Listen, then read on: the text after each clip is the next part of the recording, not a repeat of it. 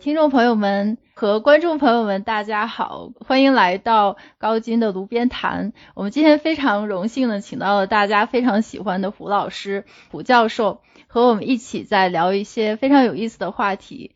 我们首先呢会聊一下 NFT 和 Web 三这两个非常非常火热的话题。胡教授好，先跟胡教授打个招呼。大家好，小跑好。嗯，因为距离我们上一次在高金的虎年的新年特别专辑中和和胡教授做了一次非常有意思的探讨。我们当时讨论的是 NFT 和元宇宙，题目呢是我们应该以什么姿势来迎接元宇宙。当时呢，我记得我们一起讨论了元宇宙的定义，还有几个样本。我们还讨论了几个可能的想象中的将来元宇宙的样子，比如说小扎的 VR 眼镜版的元宇宙，或者是头号玩家、黑客帝国中的元宇宙，以及以太坊的生态等等。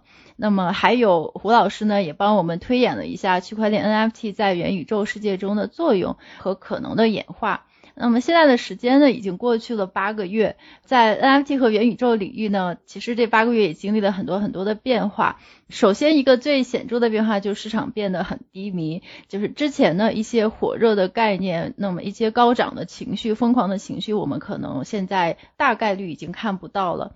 但同时呢，很意外的是，我们最近也看到了很多 Web 三这个概念的开始持续火热，而且呢，同时进入 Web 三世界的一些传统的大型的企业和大品牌是不减反增的，从头部的品牌耐克啦，还有巴黎世家，甚至是我们的李宁等等，都发行了自己的 NFT，或者跟一些头部的 NFT 品牌 IP 来合作。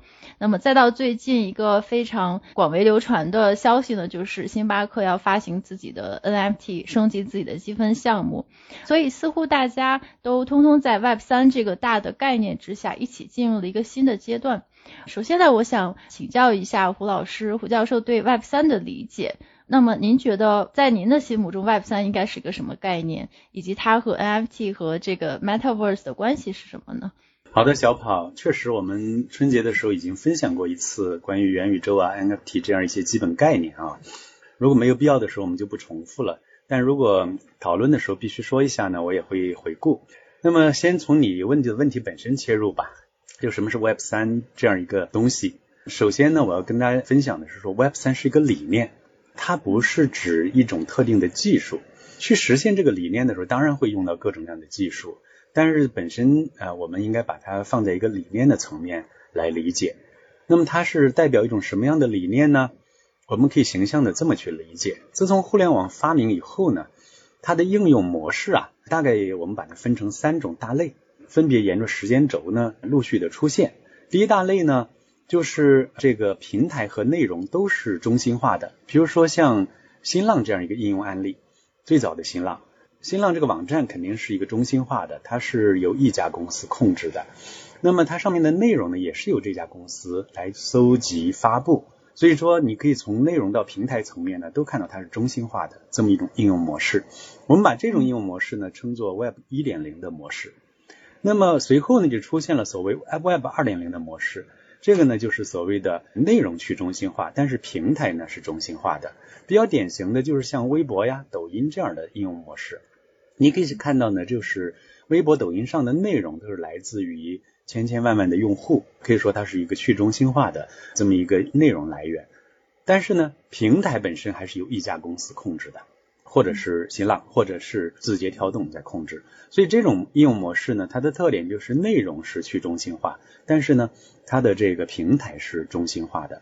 于是乎，就有人在想，哎，我们能不能够再进一步，在内容去中心化的基础上呢，把平台也去中心化？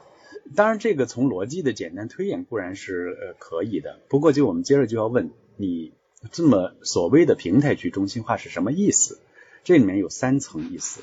第一层意思呢是说，这个平台所积淀的这种经济利益，能不能够为这个平台的所有的利益攸关方所分享？你比如说，一个平台，它的内容是来自于千千万万用户，那么你平台积累的这些利润，能不能够为这千千万万的用户贡献了内容的用户来分享呢？这是第一层。第二层呢，就是说这个平台的治理，它是有规则的。那么这规则的制定，在 Web 二点零时代呢，它还是由这个平台背后的那家公司所垄断的。它来决定啊这个规则应该是什么样子的。然后这规则的制定和遵守是否都可以由这个所有的平台，就是这个内容的贡献者，也就是平台的利益攸关方，所有的利益攸关方来共同的参与呢？这是治理层面。刚讲的经济利益层面，这是治理层面。那第三个层面呢，就是数据层面。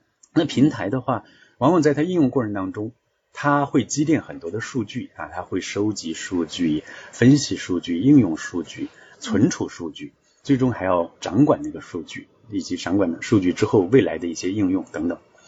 那么这个对于数据的这种控制、管理、应用，这个权利能不能在某种意义上回归到这些数据的主体呢？所谓数据的主体就是这个数据的贡献方，就是用户喽。那么这些数据呢，目前来说还是积淀和管理都是由这个平台的中心方来控制。这个是目前大家在探讨的一个问题。总结一下呢，就是所谓的平台去中心化呢，有三个意思。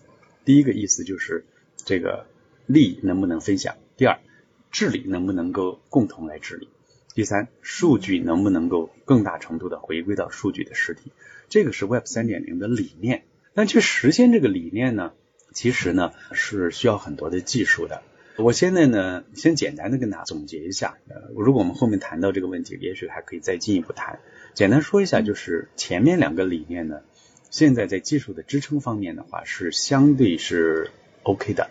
也就是说呢，比如我们现在有了这个区块链支撑的这种公共账本以后，在利益的共享和治理规则的制定以及这个管理方面的话，更加的这个分散化、去中心化是有可能达到的。但是第三个方面就是关于数据的回归数据主体这方面的这个理念的追求呢，目前的技术方面还是在探索啊，有进步，但是呢，应该说还不是太成熟。这是大概的这么一个情况，这是 Web 三点零的这个理念。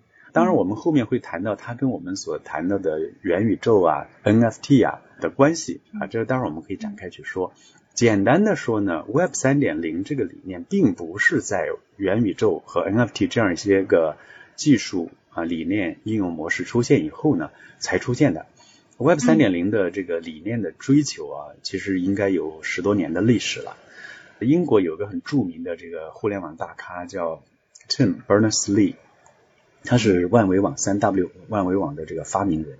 他发明这个万维网之后呢，他就把这个万维网这个他发明的这项技术呢，就完全无偿的贡献给了整个我们这个世界啊。所以现在我们用的三 W 这样一个协议等等相关技术的时候，我们并不需要给 Berners-Lee 付费啊，这是一个很了不起的人。那么他作为互联网的早期的元老，他其实有一个理念，他就觉得呢，互联网应该是一个相对比较平等的、众人参与的这么一个技术基础架构，在上面构建的应用呢，也应该是大家共同参与、共同享受的这样一个乐园。但事实呢，其实多少是跟他的初衷是有所违背的。大家可以看到呢，目前哈，目前呢，就是说咱们的这个互联网世界呢，其实是这些巨头们。是垄断了这个互联网的商业生态，你比如谷歌呀、Twitter 啊这些，甚至美国总统在上面要讲话的话，权利都不一定能得到保障。所以可见这些巨头们呢，实在是太牛了。这个使得很多人对这样一种现状是有些反思的。这个呢，就是简单提一下这个背景，就使得很多人去这个反思，我们现在的这样一个互联网的技术，是不是真正能够让我们能够构建一个相对这个平等。啊，真的是 peer to peer 有点对点的这样一种，不仅是技术层面的通讯模式，而且也是我们商业的这样一个运作模式。啊，这是 Web 三点零的来源。啊，那么它已经好多年了。最近这两年出现了这个 Metaverse 和像跟 Metaverse 相关的这个 NFT 的技术，这之后的话，那么实际上这个 Web 三点零的理念就再次被人提起，因为我们在技术上已经进步了。过去我们很多只能想得到，但是做不到的事情呢，现在似乎一部分是可以做。所以这个呢，就是这两股力量呢，或者叫两股发展的趋势呢，就合流了。在这个意义上，我先把这个背景先讲一下吧，我们接着后面再聊。嗯。好的，好的，非常详细，这是应该是我听到的对于 Web 三的这个讲解，应该是最清晰的。而且有一个最重要的区分，就是我想大家通常意义上可能还是会把 Web 三想象成一项新的技术，但是实际上它确实是一个理念。那么其实顺着您的这个思路，我就很想知道，从目前来看，因为刚才您也提到了，就是这个理念它是很早提出来的，那么大家其实也一直对它有所尝试。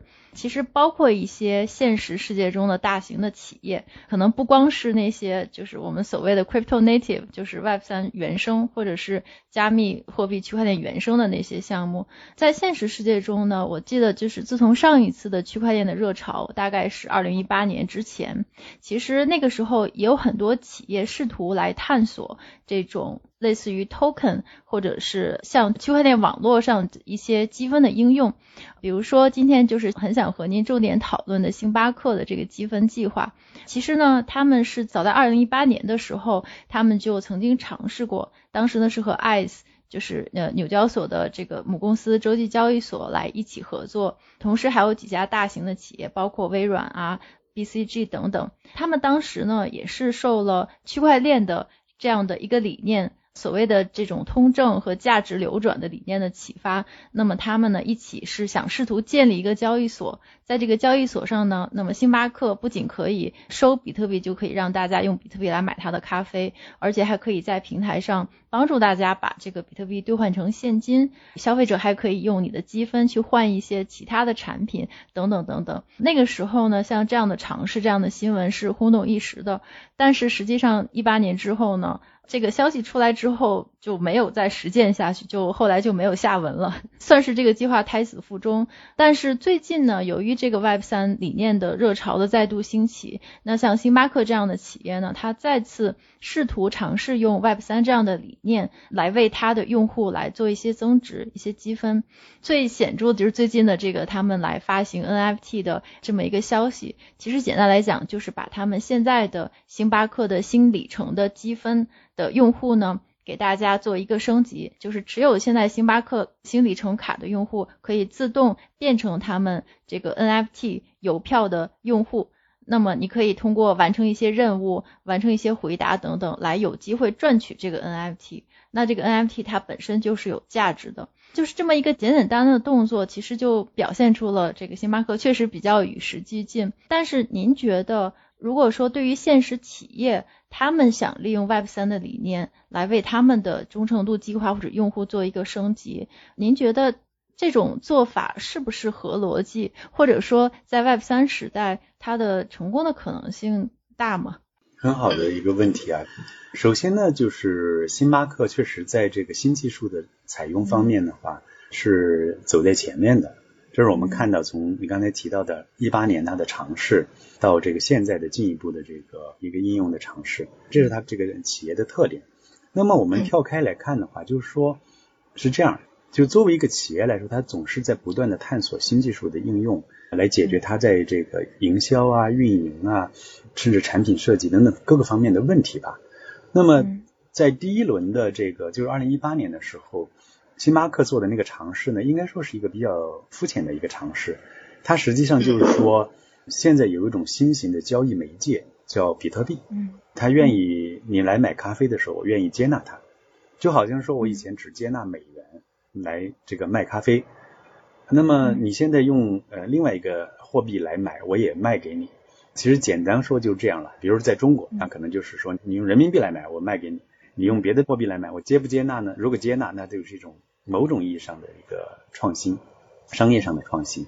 当然，这个我们凭直觉也能想象到，这个呢其实是有一点点增值不大的东西。你说卖咖啡已经我用美元就能买，然后你说我用比特币也能买，这个似乎其实增值不是很大，不管是对公司来说还是对消费者来说都增值不大。嗯。但是在当时的这么一个背景之下呢，它毕竟还是有一定的故事性，就是说能够吸引一些人的眼球。应该说呢，还是一个有意义的尝试。但后来这个就慢慢的这个烟消云散呢，我也觉得不奇怪。嗯，就是因为你想吧，就是这么一个事儿，你就让我们交大的饭票在交大能买，那有一天交大说，哎，你用复旦的饭票在咱们交大也能买，这个是你说是不是个创新？是有没点噱头？有，但你说这玩意儿有多大的市场呢？买的饭都是一样的。就所以这个好像意义确实不是很大啊。嗯。但其实这一轮尝试有一些不同。刚刚你个最后的问题就是说，这个不同的尝试有没有前途？我只能说呢，我觉得它肯定是跟之前不同了。我能做的是帮着大家一起来剖析一下，它到底哪儿有些不同，然后我们共同的来去预测一下，它未来沿着这个方向走的话，有可能是怎么一个结果。他做了一件什么事情呢？我们先忘掉技术，也忘掉什么这些 NFT 啊、Metaverse 这些概念，我们先忘掉，我们就是跳开来看这个星巴克干了一件什么事儿。星巴克呢，它本来就有一个就是所谓客户忠诚计划，它这个客户忠诚计划的操作办法呢，是给这个客户呢发积分。其实这个手段呢，大家都很熟，不光是他一家公司在做，很多公司都做类似的事儿。那么作为客户来说，也非常熟悉这个套路。我本人就是 重度咖啡依赖者，金卡用户，我也有他的那个积分啊。所以这个东西本身呢，是大家已经比较熟悉的一个套路啊，一个手段了。那么他现在做了一件什么事儿呢？他是在发积分的时候呢，第一，它在这个积分的基础之上呢，它额外发行了一种东西，叫做邮票 （stamp）。嗯，这个邮票呢，等于是在积分基础上的另外一个东西。这 stamp 呢，它或者呃是一些精美的艺术品，可以有纪念意义，或者是代表着一定的权益，比如说你可以去参加一些活动啊，或者是得到一些福利啊。总之呢，它是在这个简单的积分之上呢，再构建了一层叫做邮票或者叫 stamp 的一层东西。那么你用你的这个积分呢，可以去换，这是它做在这个设计上增加的一个对象，这是其一。其二，他在表达这些对象的时候呢，他没有用传统的技术。这对象呢，他是把这些对象呢放到了一个公共的大账本上去做确权。什么大账本呢？叫 Polygon。我们有时候把它称作一条公链，它的本质就是一个大账本。这个大账本是全世界很多的人共同管理的一个大账本。那么任何一个物件，不管是虚拟的还是实体的，它做确权的时候都要依靠一个账本去做确权的。你比如说这栋房子属于小跑的，那么实际上是房产局有个账本，上面登记着小跑拥有某某地段某某号的某栋房子的某一间，嗯啊，它是个账本上的一个确权的这个留痕的东西。那么作为星巴克它发出的这些 stamp，代表着一定的权益，或者代表着一些个艺术品的版权，他这个权益怎么去确认呢？他没有在自己的私家账本上记录这下这件事儿就算了，而是更进了一步，他是把这件事情呢记录到了一个叫 Polygon 的大账本上面去。那么记录在这个 Polygon 这样的大账本上的时候呢，它就表现为所谓的 NFT。所以 NFT 实际上是一个虚拟的白纸啊，你可以是形象的理解，就上面写着哪个哪个什么邮票啊，就是这个星巴克发的这个邮票是属于小跑的。如果这个 NFT 被小跑拿着了，那么这个邮票就属于小跑。邮票本身和邮票所对应的 NFT 是两个东西。那个邮票呢是星巴克发行的一个凭证，或者甚至本身就是一个艺术品。背后的这个配套的这个确权凭证呢，是放在了 Polygon 这样一个账本上头。所以，当你这个一个邮票由小跑转给我的时候，小跑要把那邮票给我，同时还要把。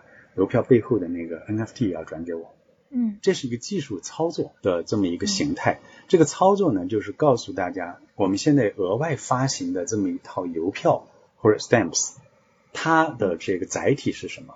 它首先是一个电子的载体，同时在电子载体背后呢，还有一个电子化的 NFT。那么你你可能会想，哎呀，绕这么大圈干什么？你不就是发一个邮票给我吗？嗯，啊，这没错，这邮票是代表着某种权益，可以去干这个干那个，没错是。可是你干嘛要？你就放在你自个儿数据库里头，然后你说是我的，到时候我找你来兑现，不就完了吗？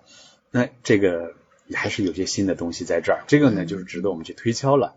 它第一个呢，这个东西可以转让，嗯，这个是很了不起的一件事情。嗯，你要注意啊，以前的话，这个星巴克的这积分啊。它都是不能转让的，现在也不能转让。它现在只是说上面那个新发的这 stamps 是可以转让的。嗯，当然，它这个转让的具体操作，它还在逐步的扩展。待会儿我们可能这个问题会仔细的探讨。它首先，它在自己的这个内部的主持之下，它是可以让，比如小跑，你的可以转让给我，我的可以转让给你。嗯，而这个转让可能是有偿的，这个就很不一样了。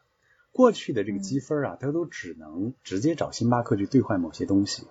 但是现在的话，我可能拿到这个积分之上的这个 stamps 以后呢，我不一定去找星巴克去消费它。兑换任何的实际的咖啡也好，礼物也好，我可能真的就直接转让给小宝，然后你付我一笔钱。嗯，这样一来呢，这种资产的这种可转移性、可交易性啊，就让它的这个跟现金挂上钩了。那这是一个很大的一个不同，可交易。那么第二个特点呢，就由于它这种这样一种新的玩法的出现呢，它有可能也是他追求的，就是有可能构建一个更加紧密的社区的这样一种认同。小跑，我不知道你是不是星巴克的那个咖啡会员啊？我是。可是咱俩这个老死不相往来，是不是？至少在星巴克层面，咱们俩是根本没有任何的认知，相互认同的。但是呢，他希望呢，他觉得这个社区啊，他有两千七百多万，好像两千四百多万人还是七百多万人，蛮多的。对，在美国的话，他的会员持有的收入是美国全国收入的百分之五十七。就是是很很强大的一个消费群体，但是这个群体是一盘散沙，其实没有什么说社区的认同感，我只感觉星巴克欠着我一堆积分的。对，是的，是的。没有说我我怎么因为这个原因觉得星巴克咱们是同一个社区的，没这感觉。有这感觉和没这感觉，商业上差别很大的。嗯，如果有这感觉的话，对星巴克那是一个巨大的财富。那么他现在能不能把这个没感觉的这个社区，一盘散沙的社区，搞成一个有感觉的社区啊？如果他真成功了，那是了不起的一个商业的一个突破。嗯，那么他现在是想通过什么来突破呢？他就想说，哎，我现在引入的这个积分之上的 stamps 可交易而可变化，还有很多花样可玩，能不能通过这个让大家的话能够？更加的认同这个社区，而不仅仅是觉得星巴克欠我钱，要找星巴克算账。是的，拼命喝咖啡，把积分花掉。嗯嗯，这就好像一个游戏的社区一样，很多玩游戏的人啊，他有这种社区的认同感。咱们一见面，哎呀，你也玩王者荣耀，哎，我也玩啊啊，哎，这这有一种认同感。是的，是的。他的梦想就是作为星巴克来说，他希望能够把一盘散沙的两千七百万人搞成一个对他这个社区有认同的人，这是他的一个追求。接下来我要讲讲他这个三个特点啊，刚才讲了两个了啊，一个就是说这个他新发的这套东西是可交易的，第二个呢是说他希望在这个基础之上的话，有简单的我欠你积分，你有积分表示我欠你东西。变成大家因为有这些个东西之后认同这个社区。嗯。那么第三个是什么呢？由于这个 NFT 在这个发行这个 stamps 跟它配套这种权属证书的时候，用 FT 来做，那么它其实是带来了一些技术上的一个便利。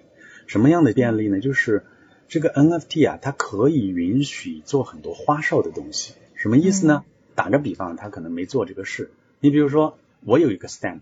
这个红色的小宝，你有个 stamp 蓝色的，嗯，但是呢，他就说，如果你红色和蓝色的一起来的话，那我那天可能比你们两个单独拿到的这个奖励还要多，嗯，那比如说那个我红色的能兑一个蛋糕，你蓝色的兑一杯咖啡，但是如果那天蓝色和红色一起来，那么我会在这个基础上还免费的送你一个面包或者什么的，哦，这就是一些花哨的东西。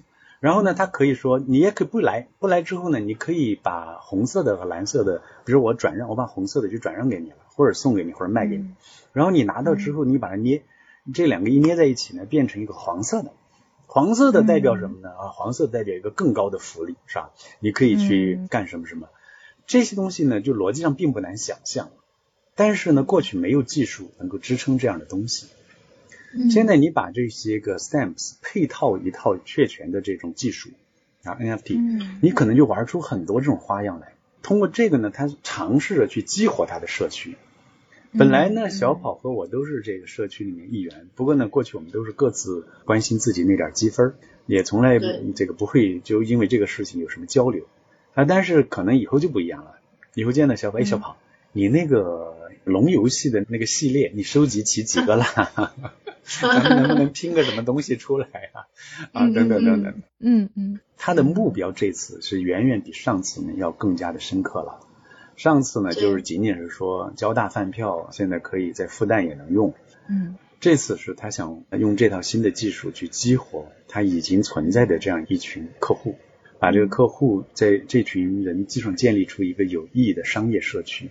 但首先是个消费者。自身认为有意义的社区，然后对他公司来说是一个商业社区。嗯嗯，这是我解读它的这个背后的目的。对对，我听得非常入迷啊！我觉得胡老师讲的太有意思了，而且我感觉胡老师肯定是游戏重度玩家吧，就是对于红蓝捏成黄的那种想法，可能只有 玩游戏的人才能够想出来。既然你喜欢好玩的事儿，我就给你补充一个例子，这是真实真实的例子。嗯，大家都知道去年有一幅画拍的很贵啊，就因为他用 NFT 确权以后，拍出了这个五千天那幅画。拍出了大概六千多万美元嘛，那今年有一幅画超过了他这个数，这幅画拍出多少？拍出九千万美元。那这幅画是个什么东东呢？怎么会这么值钱呢？嗯嗯，这幅画听上去特别平淡无奇，但是呢，它的奇妙的地方在于它有一个背后的逻辑是很奇特的。它画本身很无聊，它是这样的，他把这幅画呢拍给了大概将近三万个拥有者，这每一个拥有者可以买一个份额。当然你可以买多个份额，你有钱的话，嗯，然后这样的三万个人就贡献了九千万美元的这个价钱。他这个拍给三万个人是什么意思呢？是这样，你买的一个份额呢，那个画上面就有个小白点，就是你的，一个真的小白点，literally 一个小圆圆的一个小白点。OK。比如小跑，你有一个小白点，我有一个小白点，我的这个小白点也是用 NFT 确权的，嗯，然后你的小白点也是 NFT 确权的，然后呢，你决定有一天你决定把这个小白点呢就。给我了啊，就卖给我，我花钱给你买过来，然后我就有两个小白点，嗯嗯，我这个 NFT 呢就可以合并为一个 NFT，那个画上面我拥有的就不是一个小白点，是一个大白点。哦哦，这样呢，就随着这后面的这些三万个人之间相互不断的交易他们的 NFT 呢，这个所有权就发生变化了。嗯嗯嗯，这幅画的表现出来的也样子也变了。哦，对，然后本来是一个个的小小的这个小白点，那有的就看见有的变成大白点了。啊，甚至有的再多一点，它就变成黄的，变成蓝的，变成红的，有大有小，有各种颜色就出来了。然后这幅画如果是展现出来，你就看见了，第一，它是各种各样的这个圆点在那个画布上，大小颜色都不同。第二，它随时随地在变，这个变化根据交易的不同在变，根据交易的不同在变。那么这样一幅作品呢，它的这个逻辑特点就是说，它表现呈现出来的形态。实际上是跟背后的拥有者的这个所有权分布是直接相关的。那么这些事情在逻辑上呢，在传统的技术领域里头也能够去想象，但是很难落地。你比如说这个画作，你也可以这个所有权可能都是纸质的证书来表达的啊。但是那你这个纸质证书我卖给你了。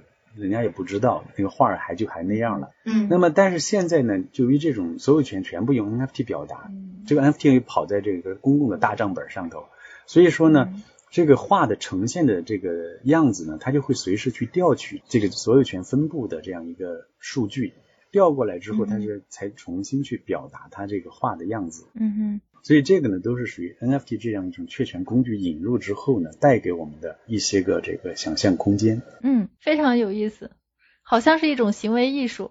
就是把资产的交易，因为技术的可以把它实现，所以大家可以视觉化的把它呈现出来。我觉得这就是 Web 三的一个奇妙之处。刚才胡老师举的这些例子，我觉得特别有意思，尤其是很经典的几个点，其实也是和之前您讲的 Web 三的三个点来呼应的。一个是经济利益，然后另外一个是这个社区的规则制定，第三个是数据。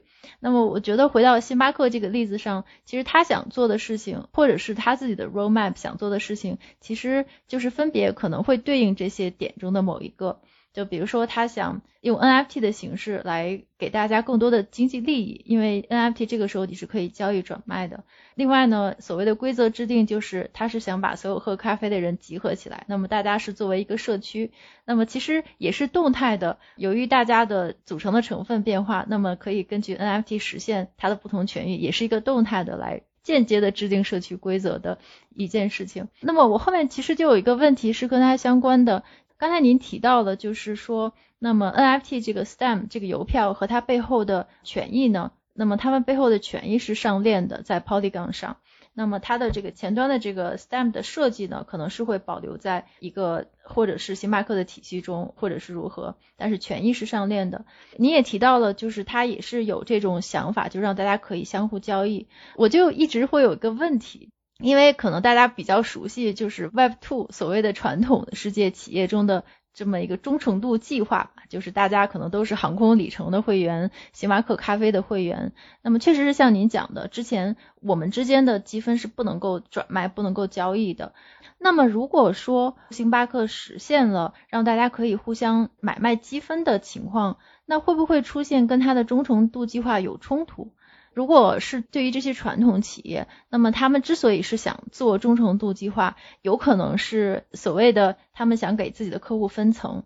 那么高价值的客户的积分多，所以它对应的权益就是，比如说金卡的这个航空里程客户，他可以飞多少，可以拿到免费的机票等等。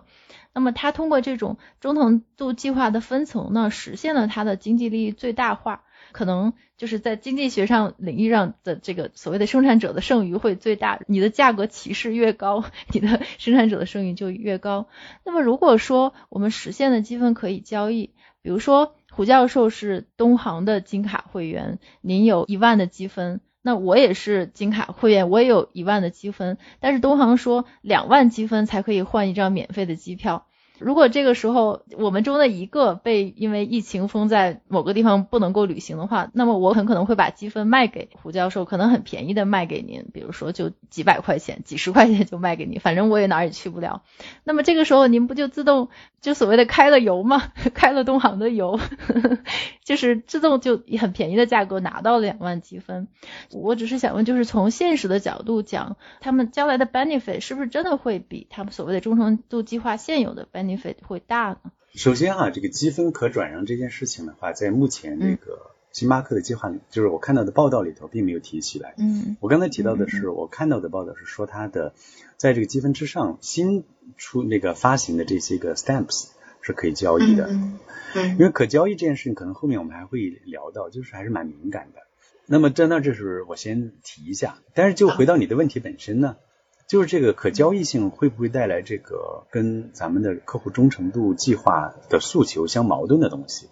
我倒不这么认为，是这样的，就好比你想象一下这个股票的事情啊，做个类比，就是你原来是持有一个公司的股票，你就只能等着分它的红。嗯，如果说不上市的话，但如果这个股票是上市的，你可以把它卖掉，别人给也可以买。那实际上呢，它是增加了持有者的福利。就是一个持有者，因为他可能本来是因为飞行多啊，或者是他就得了航空里程，或者他咖啡喝的多，他得了很多积分。那么过去呢，他只能拿着积分去找这个店家或者咖啡店或者航空公司直接去兑换那些有限的服务和商品。但是现在他实际上是还有多了一个选项，就把它卖掉。另一方面，他也可以买啊，比如说要一万才能换一张头等舱，它现在是九千了。花点钱买一个一千，它就不就可以买了吗？所以资产的可交易性一定是大大会提升资产的拥有者的福利的，它的效用。所以这个应该是不会直接的去削弱这个忠诚度的这个本身的这个诉求。就像那个股票是一样的，这个股票上市以后只能够增加所有这些股东的集体的福利。嗯嗯，它是更加有效的配置自己的资产，更加有效的处置自己的资产。这样的话。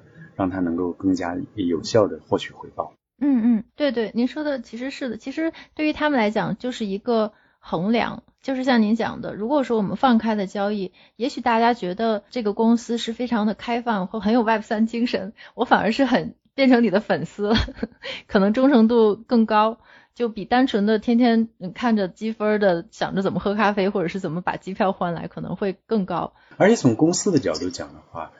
他其实在意的是说，我增加我的销量，或者说我的积分越来越多，对应的。嗯嗯嗯。那么至于这个积分最终是流转到谁的手里来找我兑换，其实对于公司来说并没有差异。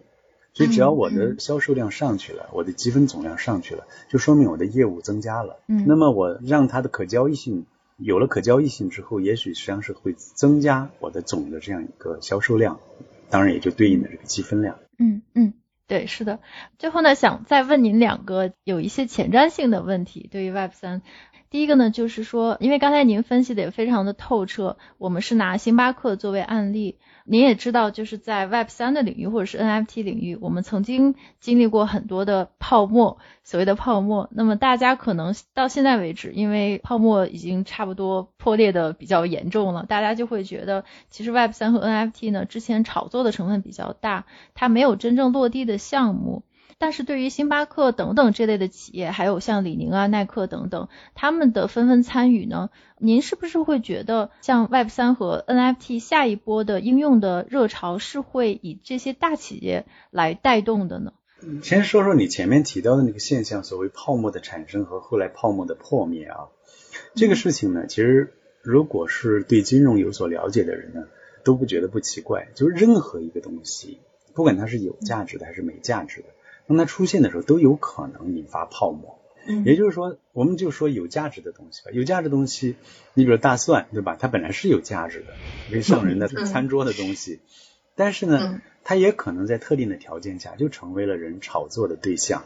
啊，有的人很多人他买这个大蒜，他不吃，他也不拿去卖给别人，不是作为商家卖给人家去享用，而是呢，他左手倒右手，然后左手进右手出，然后就赚一个差价。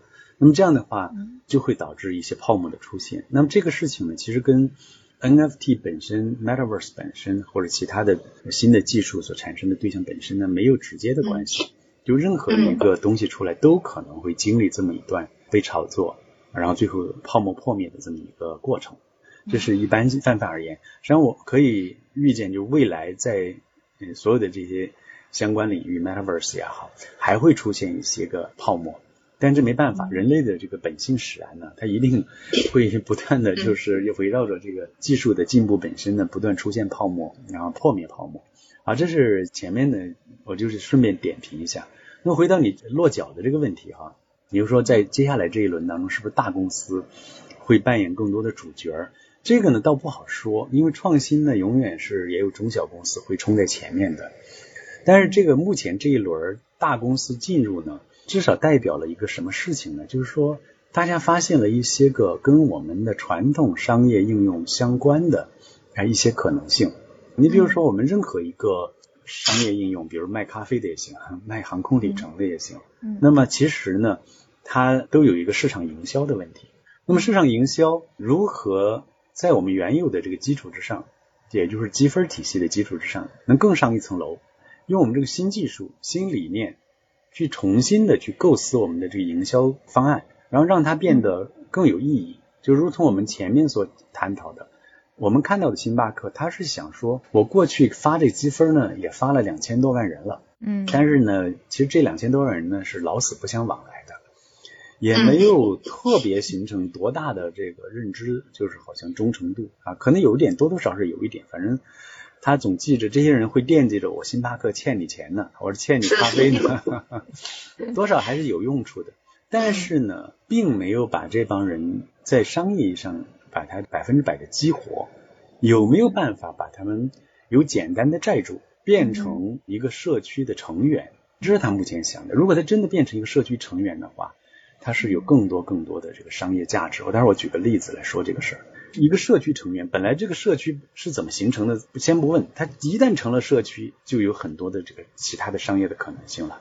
所以呢，他现在就是看到了这种新技术带来的一些新的可能性，促使很多大企业呢进来的原因，就是他们觉得，一般来说，大企业呢，当一个新技术刚出来的时候，他会让这小公司你们去折腾吗？我看你们 能跑出了二里地，折腾出啥？跑死了，那我就不跟了。没跑死的，觉得好像还蛮有希望的，他可能研究一番，那就杀入了。也许有些概念、有些工具被这些中小企业用用之后，没出什么泡就算了。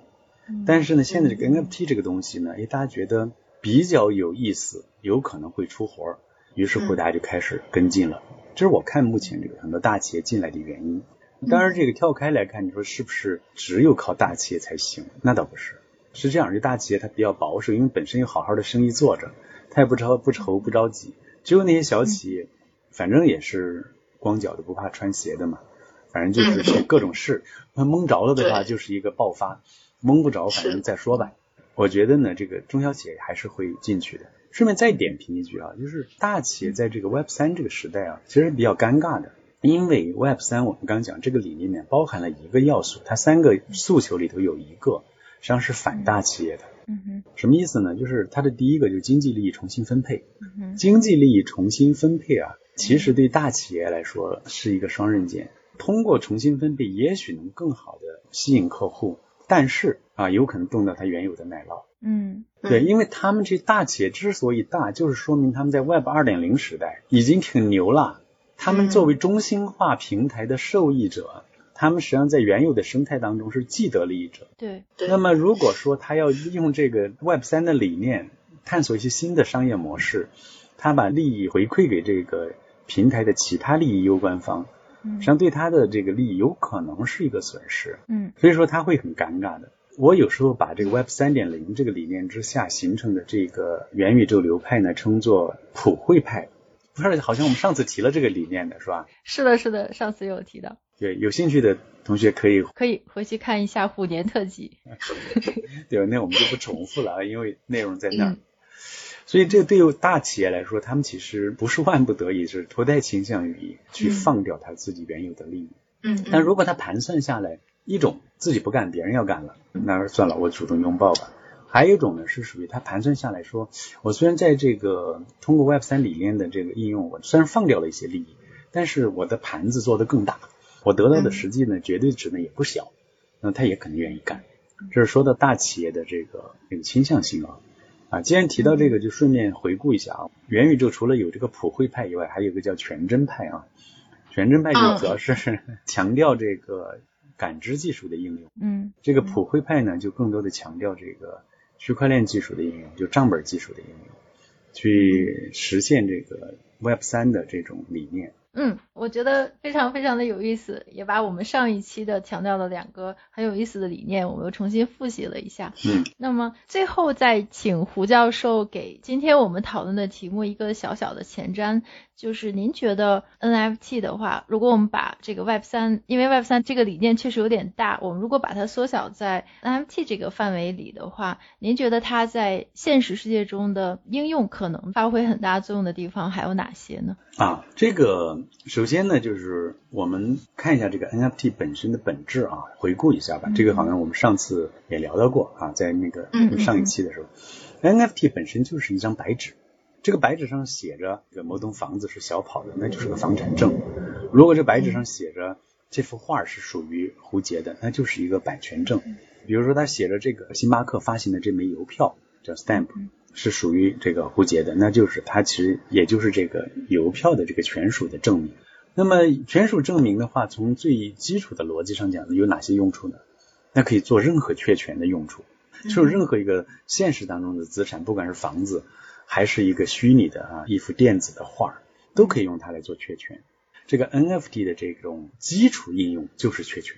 大家注意啊，就是 NFT 本身不是作品本身，也不是资产本身，它是资产或者作品的附属的那张权属证明。权益。但是 NFT 有一个好处，就是它可交易，或者说这个交易起来比较便捷。嗯那么交易起来便捷之后，大家就在想，哎，我除了它是像一张纸，如果仅仅像张纸，我们也没必要去那么折腾它了。它关键是说，哎呀，特别容易可交易。所以说呢，我要告诉大家，就是说，将来你去揣摩它的应用，或者你观察别人的应用的时候，你就会问他有没有用到它的可交易性。实际上嗯，这次这个星巴克的应用，它就是用了它的可交易性。当然，他现在还没敢往那个积分可交易上走，他是在积分上嗯发了一些个叫 stamps 的东西，然后呢，stamps 用这个 NFT 确权以后呢进行交易。待会儿最后会讲一下交易的这个风险啊。嗯哼，呃所以他是用了这个可交易性，他试图通过可交易性呢，来让大家更加的认同这个星巴克所发行的这个 NFT 背后的这个 stamps，这可能是代表一种权益、一种资产，然后从而大家更多的愿意对这个资产有一种认同感，从而去间接的认同这个星巴克。同时呢，由于有交易呢，它能够建立这些 members 之间的这样一种交互的感觉。从而呢，大家好像是一个社区的，就像我们都是股民，哈哈哈，我们都是星巴克的这 个票民，邮票的票，对吧？我们见面以后时候，可能见面聊资，就是说，哎，你这个手头有有几个票啊？您的票涨了没有啊？啊，咱这个凑齐多少票了？可以这个搞个 party 啦，或者什么的。希望他通过利用它的可交易性呢，能够嗯更好的来建立这个社区。还有一个呢，就是说刚才讲的这种 NFT 应用之后呢，它有很多这种花样可以玩出来。刚才我们讲过，这个一红一蓝变成黄的呀，这些东西啊，都是 NFT 这种确权模式带来的。嗯，好了，这是我还是在介绍这个基础逻辑啊。那么这对我们接下来的应用意味着什么？或者我们已经逐渐看到了这些个案例对我们的启示是什么？就是说，它很有可能在这个营销层面，就是各种公司的营销层面可能会有比较直接的应用。所以，最早的时候 NFT 确权的时候，它只是对就代表一幅画作，然后拍卖的时候做一个权属证书给你。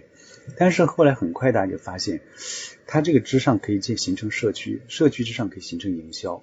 营销之后就可能带来很多的这种商业上的这个利益，嗯，所以我觉得呢，NFT 应用可能接下来有两大类是值得关注的，一个就是简单的确权之后，对于艺术品本身的这样一个销售流通啊，会起到一个促进作用；第二个就是对于各种艺术类或者非艺术类的资产的这样一些个商业活动，它可以在市场营销方面发挥很多的作用。啊，这是我们可以看到的。实际上我也知道，就是不光是这个，你看这个这次是星巴克，但我也知道，就是咱们金融业现在有这个，就是银行在研究，它怎么样通过 NFT 这个工具的应用，他发行一些个纪念品啊、权益凭证啊，然后在上面玩出一些花头来，然后从而呢吸纳客户，培养他的忠诚度，培养他的这个好奇心。不是客户的，由好奇心变成客户；是客户的啊，因为 NFT 的这样一些个特征应用交互，变得更加的忠诚，更愿意去享受它的服务。这个是我看到的这个一个可能性。目前我觉得这个呃应该是接下来的一个浪潮。好了，那个讲完这个分析呢，我还是补充一个案例，就是由简单的 NFT 变成了社区，社区之后变出了一个商业项目。嗯哼，嗯。大家可能都知道这个无聊猿呢，哈，无聊猿是去年三月份左右一个团队呢，就是实际上他就简单的做了一万个这个无聊猿的头像，这个略有差异，有一万个，而先做了一些这个无聊猿的元素以后呢，用这个程序把它变成了一万个这个头像不同，然后就卖。那因为它是个电子作品嘛，电子作品当然也是个作品，然后它就配套着每一个电子作品后面跟一个 NFT。嗯，那么就是拍卖，那当然它拍的很成功，大家都知道了啊，因为有些必然因素，觉得做的还蛮精致的，但同时也有一些偶然因素，就是有大佬介入。对，总之呢，就是它卖的很成功，卖的很成功之后呢，它本身这个其实是一个简单的一个作品拍卖之后的一个成功。嗯，这有些收集的人就拿到了。但是他后来跳开一看呢，他其实是这个收集者本身成了一个社区。嗯，你也是星巴克的积分拥有者，我也是。对。但是咱俩之间没啥好聊的，是吧？是是是，对。但是有了猴子就不一样。然后后来他觉得这是一个社区，这帮人都很聪明啊，就拼命运营这个社区，再给你发一批东西啊，发了一批之后呢，啊，我给你再卖点药水啊，啊，药水本身是虚拟的，这药水灌进去之后，能不能就变异了？就变异了。这实际上就是一些个噱头呢，就把这个社区搞得越来越搞得越紧密，然后各种炒作，就让社区的人呢有了一种某种意义上的认同感。嗯，好，既然这样，我们在这个基础上就可以再搞它一个商业项目。它于是乎就在这样一个社区，以这个社区为核心为基础，就建了一个元宇宙项目。嗯，就是所谓元宇宙项目就要在上面。它等于要搭建一个虚拟空间，里面建房子啊，然后里面有游戏规则啊，有社交规则啊，有各种各样的活动，包括一般意义上的游戏类的、社交类的，还有商业类的啊，各种各样的活动都出现。它想搭建一个虚拟世界，那为什么它可以做这个事儿呢？是因为它有这么一批基础用户在这儿。像某种意义上类比，你可以想象星巴克想做类似的事儿，不过它更宏大。它有两千七百万人，对这个量级还是很大。他怎么样把这批人，哪怕是其中一部分激活、嗯，认同，然后呢，愿意活跃起来，形成一个活跃的社区，这个就是大家在做的事情。实际上，每一个公司其实都可以从这些案例里头得到启发。嗯，现在有个新的工具可以帮你了，帮你去激活你的这个客户，让他们形成一个更加紧密的、更加有认同感的社区。在这个基础上，可以给我做更多的商业的东西。嗯嗯，是的，是的，非常精彩。最后这个案例其实基本上可以概括了我们聊的所有的点，并且为将来的未来的发展其实点明了方向。我觉得回到您刚才的开头作为点题，Web 三的理念呢，当然有很多种。我觉得最重要的一种可能就是社区共建这个概念。那么现在其实有这个工具。能够让不管是什么样的社区，星巴克也好，无聊园也好，大家有一个方法能够彼此的连接更紧密。我觉得这个才是最大的意义所在。对你刚才讲的这过奖之词、溢美之词，说我把几乎所有的点都聊到哈。但是呢，作为悬念呢，我要给大家放一个点，我今天不聊。太好了，下期节目主题有了。这次这个星巴克做这个事儿呢，它是利用了这个 NFT 的可交易性，但是可交易性本身呢，当在商业上落地去应用的时候，其实它会带来一些个潜在的风险。嗯嗯嗯。这个风险怎么去分析它、面对它？然后呢，就是趋利避害，这个其实是一个摆在我们很多人面前的一个现实的问题。大家可以注意到啊，比如说刚才我们谈到星巴克到今天，大家也没有谈说要把它积分做可交易。对，是的，是的，他没有明确的。其实这个从商业上讲，很多人很早就在探讨这个。积分为什么不可以交易？嗯，其实交易来说的话，是能够提升所有这积分拥有者的福利的。嗯，那为什么大家这个在沿着这个路上一直就比较担心，就一直还是有一些个犹豫呢？嗯，包括今天 NFT 的二级交易，大家还是在有一些个这个犹豫的。大家也知道，什么业界的话，有些平台发行了这个 NFT 之后，其实对于二级交易它是蛮谨慎的。做了很多的限制，是的，甚至有一些个平台就暂缓介入了，就是，但是你也知道是哪一个平台的，我就不点名。嗯，对，所以这里面还有一些更多的问题，我们还是需要去探讨。所以我们今天先把这个话题先放在这儿，以后有机会我们可以再接着探讨这个事儿。嗯。是的，是的，这个话题非常非常重要。我觉得其实是完全值得用一个小时，甚至是完全一期独立的节目来探讨的，就是所谓交易的风险，包括整个 Web 三领域可能潜在的风险。借此悬念呢，就再邀请胡老师，我们来单独再做一期节目，来仔细的剖析这些风险。没问题啊，等到那个咱们有机会的时候再聊。等到我们把星巴克的咖啡 弄到手以后，体验一下。嗯，我已经注册了，不知道能不能拿到。嗯，好，今天非常非常感谢胡老师，聊得非常开心。我们期待和胡老师下一次来继续来聊。嗯，好，谢谢胡老师。啊，不客气，小宝。好，拜拜。拜拜。